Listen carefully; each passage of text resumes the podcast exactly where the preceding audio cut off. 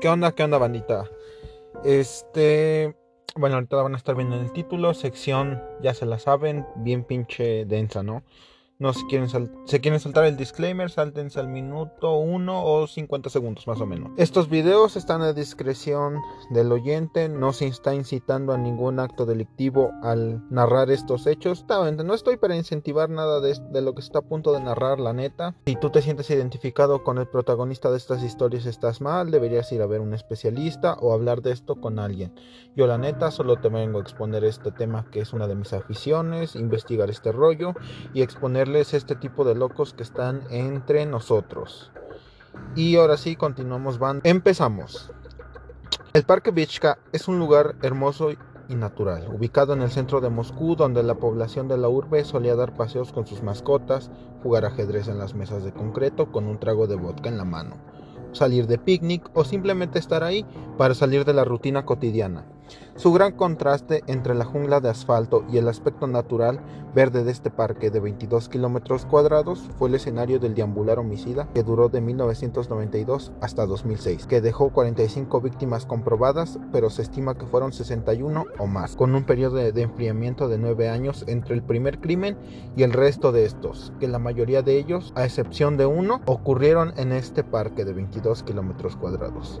Y el responsable de aquellos horrorosos crímenes no era nadie más ni nada menos que el segundo asesino más prolífico de Rusia, solo superado unos años después por Mikhail Popkov, que esa será otra historia para otro momento. Esta es la historia del maníaco de Vishka, el asesino del martillo, el asesino del ajedrez, Alexander fucking Pichunsky. Verga banda, este vato fue el asesino más prolífico de Rusia cuando lo capturaron, la neta. Y como siempre vamos a ver un monstruo de esta eh, ahora sí que de esta envergadura no sale de la noche a la mañana, la neta. Y les voy a explicar un poco del contexto. Nació el 9 de abril de 1974. No se tienen muchos registros acerca de su infancia, pero algo destacado fue que cuando todavía era un bebé, su padre abandonó su familia. Por ello, Pichunsky creció sin un recuerdo de él. Su madre Natasha tuvo que criar sola a su hijo en un entorno familiar incierto. Debido a la falta de registros de esta parte de su vida, no se sabe qué había vivido en, esta época exactamente. Solo se sabe que desde los 11 años vivía en un departamento de dos recámaras, que era gracias a los apoyos que daba la en ese entonces Unión Soviética a algunos de los pobladores que llegaban a vivir en Moscú por ese entonces. Ah, pero esta propiedad estaba a seis minutos del parque Vishka. Gracias a que su hermana contrajo nupcias con su aquel entonces novio, Pichunsky no tuvo más opción que irse a vivir a la casa de sus abuelos, porque, como les vuelvo a repetir, esta propiedad ah, cerca del parque solo tenía dos habitaciones y una era la sala, que la adaptaron como habitación, gracias a que el cuñado se fue a vivir a la casa de los Pichunsky, ¿no? Debido a que Pichunsky como les conté anteriormente, no tenía una figura paterna, esta la vio en su abuelo. Su abuelo al ver que Alexander no mostraba interés en algo en particular, le enseñó a jugar ajedrez. Este vio un rápido aprendizaje en Alexander y pronto lo llevaría al parque Vichka, donde practicaría con los ancianos o personas solitarias, sin nada mejor que hacer que jugar partidas de ajedrez con quien se pusiera enfrente. Su abuelo, al enseñarle ajedrez, lo hacía interactuar con más personas y esto obligaba al joven Alexander a convivir con más personas de lo habitual. No mostraba mayor interés en o algún interés particular en, en algo, vaya. No mostraba como pasión por un hobby o por la escuela o por convivir con alguien, sino hasta que su abuelo les digo que llegó a enseñarle ajedrez. Y aparte de, de que lo hizo convivir con más personas, lo enseñó a ser más estratégico y manipulador. Y hasta cierto punto lo llegó a ser egocéntrico, ya que este era muy bueno para dicho juego. Alexander era alguien que aprendía rápido. Y su abuelo en cierta parte también era alguien paciente, enseñándole, ya que no, bueno, no hacía falta mucha que su abuelo estuviera detrás de él, ya que este Alexander para el, para el ajedrez era muy bueno. Pero esta estabilidad emocional y en su vida acabaría cuando el abuelo de Pinchunsky moriría. Y este, al ser la voz de la razón en su vida, eh, condenaría a Pichunsky a una, a una espiral decadente hacia la locura. Este sigue asistiendo al parque con regularidad después de la muerte de su abuelo, para seguir jugando. De cierta forma, hasta honrando la memoria de su abuelo para que no se perdieran los conocimientos que él le dio y seguirlos poniendo en práctica. Debido a su situación emocional, por la pérdida de su abuelo, sus partidas se volvieron cierta, bueno, cada vez más oscuras. Ahora con frecuencia se le veía con un vaso de vodka en la mano y cuando ganaba no parecía feliz, solo mostraba una cara de desdén mirando, mirando fijamente a los ojos a su oponente, que cuando antes le solía ganar se veía un atisbo de, de excitación, de, de que se prendía cuando ganaba, pero ese atisbo esa chispa se fue perdiendo poco a poco. Si me preguntas, yo creo que estaba reteniendo sus deseos oscuros de asesinato, que se, que se desataron por primera vez en 1992. Antes de explicarles el primer asesinato de este Pichunsky, voy a explicarles el contexto. ¿Qué estaba sucediendo en 1992? Ahora la nueva Rusia, ex Unión Soviética, ¿no? En 1992, el asesino serial más prolífico de ese entonces al Andrei Chikatilo, el carnicero de Rostov, responsable de 53 víctimas, mayoría menores de edad. Solía este, este Andrei Chikatilo cercenarle los genitales a los, a los varones o los pezones o, la, o parte de la vagina a las mujeres con mordiscos. El vato dice que masticaba pezones o penes o vulvas como chicles, pero y que después los escupía, pero el vato nunca se encontraron en las escenas del crimen dichos partes del cuerpo de las víctimas. Y obviamente pues este vato se los pasó. Bueno, el caso es que este vato ya estaba detenido y estaba en todas las noticias de Rusia, vaya, el asesino más prolífico, el, el más famoso. Pronto, igual les voy a traer ese caso, aparte del de Mikhail Popkov. Y este Alexander, al ver en las noticias la notoriedad que estaba teniendo Andrei Chikatilo, al ser competitivo por naturaleza y compulsivo el vato, quería ganarle. Esto lo decidió cuando asesinó a su amigo al tirarlo por un alcantarillado del mismo parque, ya que este Alexander le propuso volverse asesinos en serie y matar en dicho parque. Pero al este Andrei, digo, al este Pichunsky, Alexander, estar viendo y preguntándole a su amigo qué víctima sería perfecta, este no se vio muy entusiasmado por realizar dicho acto. Y entonces Pichunsky esto tomó como algo personal contra él, que lo estaba tomando como burla, como que no lo tomaba en serio. Y entonces, lleno de rabia, este Pichunsky le quitó la vida a su amigo y este fue el primer asesinato del asesino del ajedrez. No certeza de, que, de quién fue su siguiente víctima, pero se dice que fue un rival amoroso, del que fue encontrado estampado en el piso. Se estima que fue lanzado del quinto piso que estaba, pero Alexander nunca fue hallado culpable de este homicidio. Solo fue interrogado por la policía de Moscú por el anterior asesinato de su amigo, que fue, que fue porque fue la última persona con quien fue visto este amigo de Alexander. Pero después de estos dos homicidios tuvo un periodo de enfriamiento de nueve años. Y ustedes se están preguntando por qué este vato que ya estaba decidido a superar a este André Chikatilo en número de muertes se detuvo a los dos asesinatos y no, no había así como una investigación detrás que lo detuviera a matar o así.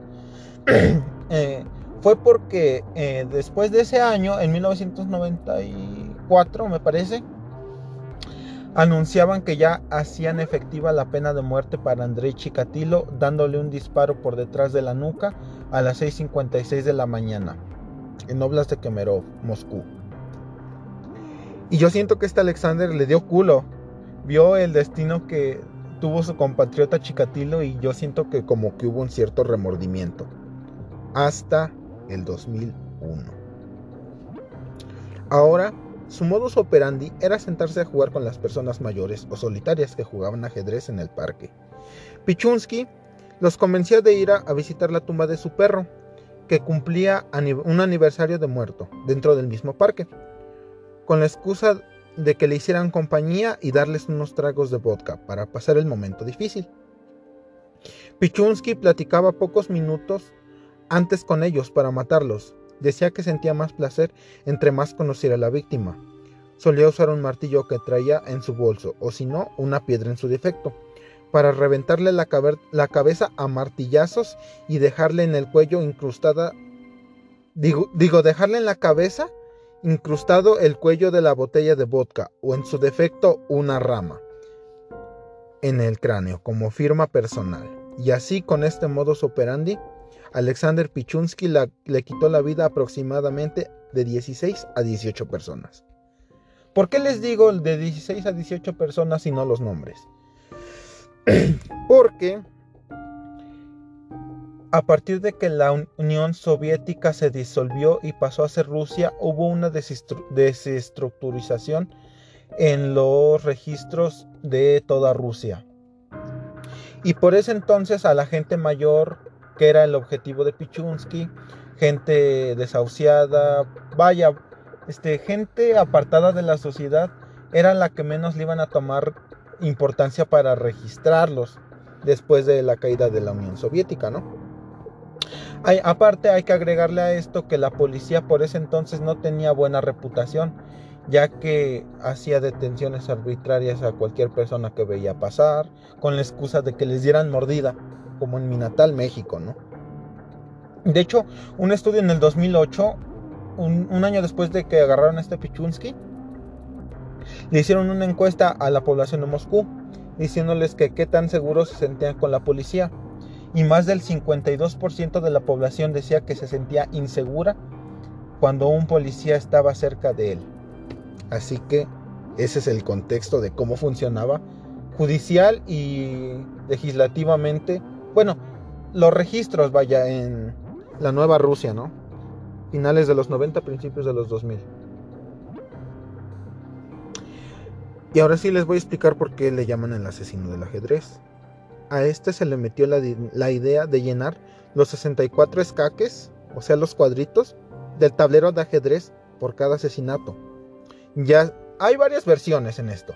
Se dice que ponía un tache o ponía una moneda en cada cuadrito por cada muerte. O que llevaba este, este tablero de ajedrez escrito en una libreta y en cada cuadrito anotaba la, fecha de la muerte de, cada, de cada víctima en cada cuadrito. Bueno, y decidió que si quería cumplir con esa meta debería ser más cauteloso. Entonces comenzaría la fase del alcantarillado. Este modus operandi, a diferencia del anterior, era más impersonal, ya que Pichunsky atraía a sus víctimas a dicho lugar, para después aventarlas a una muerte segura de más de 10 metros de altura. Si no morían por la caída, ahogados entre las heces fecales. Así su cantidad de víctimas mortales aumentó de, a 31 y, y una sobreviviente, María Riakov, quien tras ser aventada al, al alcantarillado, logró colarse por una alcantarilla aledaña fuera de servicio, pasando una noche y medio día en la alcantarilla, y esta, al incapaz de mover la, la, tapa de la alcantarilla de 40 kilos, solo pudo dar unos leves gritos que fueron escuchados por una mujer que pasaba por el parque. Esta corrió asustada para después llegar con dos oficiales y sacarla, llevarla al hospital y tomar su declaración. Pero esta María Riakov no era de Moscú, y para ese entonces estar en Moscú si eras, por así decirlo, de provincia, que era el caso de esta María Riakov, tenías que tener un papel especial. Y el oficial que le tocó tomarle su declaración por no querer hacer su trabajo, sí, la chantajeó a esta María Riakov con no hacer pedo por su papeleo que estaba que no estaba en regla con la condición de que olvidara todo lo que pasó a la alcantarilla y declararlo como un accidente para que este pendejo no hiciera su trabajo. Y así Pichunsky pudiera seguir con su seguidilla de asesinatos. Con esta pinche locura de matanza, ¿no? Hasta el 2003, ya que a partir de ese año hubo un periodo de enfriamiento hasta el 2005, ya que en todo el 2004 no se registró ni un homicidio alrededor del parque Vichka. Frustrado por no tener el reconocimiento de todos sus asesinatos cometidos hasta ahora, decidió volver al antiguo modus operandi, solo que con la gran diferencia de dejar los cadáveres en parajes concurridos por varias personas. A simple vista vaya, que este que ahora sí conocieran al maníaco de Vichka. Así los nuevos asesinatos se le atribuyeron al entonces desconocido maníaco del martillo o maníaco de Vichka, como lo nombraron los periódicos. Con este modus operandi le atribuyeron al menos 14 muertes más, obviamente desestimando el, testimonio de María Jacob y desconociendo los asesinatos con este ensañamiento similar a principios de los 2000. Uno de estos asesinatos ocurridos por esta época, 2003, fue el de Nikolai Sarchenko, de 63 años. Aún no tenemos detalles sobre su interacción con Pichunsky, pero hay un detalle significativo que lo diferencia del resto. Sakarchenko era un policía retirado. No está claro si Pichunsky lo conocía de su antigua profesión de Sakarchenko. Pero, dado a su hábito de entablar conversaciones con sus víctimas haciéndoles preguntas sobre sus vidas, es probable que surgiera en el pasado descubrir que su víctima era policía. Podría haber hecho reflexionar a Pichunsky en ese entonces, pero ahora, con su nuevo enfoque temerario, siguió adelante cuando se cuando encontró el cuerpo de este cuando se encontró el cuerpo de este Nikolai con las heridas que coincidían exactamente con el modus operandi de Pichunsky. Verga, banda, sí está muy denso. Y pero este Pichunsky ya se estaba pasando de lanza, banda. Para este entonces ya tenía 43 víctimas. La neta, este este güey fue encrechando sus, asesinatos con más sadismo y dejándolos, les repito, que a simple vista para que la gente tuviera miedo. Es, esa chispa que perdía al ver a sus oponentes perder en el ajedrez la estaba perdiendo. A, ya no le llenaba de cierta forma cuando los tiraba a las alcantarillas, ya que nadie veía los cuerpos, nadie hablaba de sus asesinatos, nadie le daba el reconocimiento que él quería, como buen narcisista que probablemente fue, ¿no? Bueno, es, sigue vivo el vato. Pero esto no es para siempre. Y Pichunsky fue atrapado gracias a su última víctima. Fue María Moskav de 36 años, ah, quien salió de la tienda al mismo tiempo que Pichunsky y entablaron una conversación. Pichunsky le preguntó si quería ir a dar un paseo por el parque. Mariana dijo que sí. Entonces le preguntó qué tal ahora mismo. Marina negó con la cabeza. Tenía planes para esa noche, pero podría acompañarle la mañana siguiente. Con una sonrisa, Pichunsky aceptó. Era una cita. Al día siguiente, mientras Marina se preparaba para salir de su apartamento y encontrarse con Pichunsky, dudó, aunque lo conocía desde hace mucho tiempo por su trabajo. No tenía ninguna razón en particular para desconfiar de él.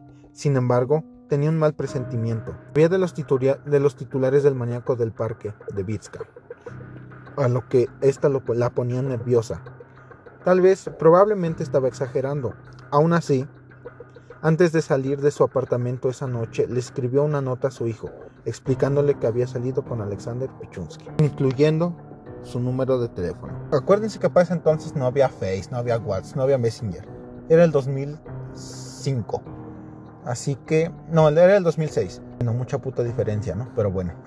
Este, el caso es que le dejó la nota, ¿no? A su hijo, así, un post-it. Marina se reunió con Pichuski a las afueras del parque y paseó por el bosque con él. En una fresca y soleada tarde de junio, los senderos moteados del bosque eran idílicos. El aire sonaba con canto de los pájaros. Mientras el sol se hundía en el cielo, se detuvieron en un claro, rodeado de abedules plateados. Compartieron varias cervezas y en algún momento Marina le habló de la nota que había dejado para su hijo. De cualquier manera, esta información le dio igual a Pichunsky. No, ah, le dio la información a Pichunsky que era una señal de alarma. Ahora sabía con absoluta certeza que si Marina desaparecía, él sería el primer sospechoso de la policía. Esto no era como cuando sus asesinatos no, no eran comentados por la gente. Ahora era noticia de primera plana. Los investigadores más veteranos del país se dirigían al caso.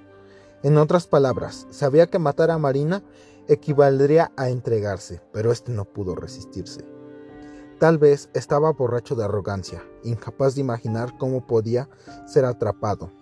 O tal vez, al matar a Marina, hizo una elección. Pues sí, la de atraparse el pendejo. Luego, camino a su casa, esperó a que viniera después. En ese momento, habían encontrado 12 víctimas del maníaco y tenían la horrible sospecha de que Marina estaba a punto de convertirse en la 13. No tuvieron que buscar mucho tiempo. El 14 de junio, la policía encontró a Marina con las heridas distintivas del modus operandi del maníaco de Beach. Pero hubo una prueba aún más importante en su cuerpo. La policía encontró un billete de metro dentro del bolsillo de María que tenía una marca de tiempo. Usando ese billete, buscaron las imágenes de vigilancia y encontraron a Marina al lado de Alexander Pichunsky. La pareja subió a un tren en la estación Sergio Masquis y se bajó en Cobo, que esta estaba cerca del Parque Beach. Poco esto es lo que les contaba. Poco antes de la medianoche del 16 de julio de 2006, la familia Pichunsky se preparaba para acostarse. Un golpe en la puerta sorprendió a la madre de Pichunsky, Natasha, quien respondió con cautela. En cuanto abrió una puerta, un pequeño ejército de policías antidisturbios interrumpió el apartamento entrando en la sala de Natasha. Estaba aterrorizada, pero los agentes fueron amables y le dijeron que tenían que interrogar a su hijo por una serie de robos en la zona. Pichunsky estaba tranquilo y no se resistió cuando la policía le puso bajo arresto y escoltó fuera del apartamento en las cortinas que se movieron mientras la fila de agentes se hacía pasar a Pichunsky por delante de las ventanas de los atónitos vecinos. Una vez detenido, un agente le entregó a Natasha un documento donde le explicaba de lo que se le estaba acusando. Natasha se hundió en el sofá en una sombra de, de absoluto terror a su alrededor. Y les digo que entraron a su cuarto, vieron los 61 escaques marcados y este Alexander les contó todo lo que les estoy diciendo. Y si me preguntan a mí, bueno, se le comprobaron 45, pero yo sí creo que mató 61 personas. ¿Por qué? Porque el perfil de este Alexander Pichunsky no era alguien que se endosara crímenes para ser más famoso. De hecho, el vato cuando se le, solo se le pudieron comprobar 45, se enojó un chingo y se le hacía una falta de respeto para las demás personas que había matado, ya que estas pues, no se le estaban contando. Y su objetivo, como les vuelvo a repetir, era superar a su compatriota Andrei Chikatilo con 53 muertes. Pero este vato fue condenado a cadena perpetua, ya que para ese entonces la pena de muerte en Rusia se había abolido.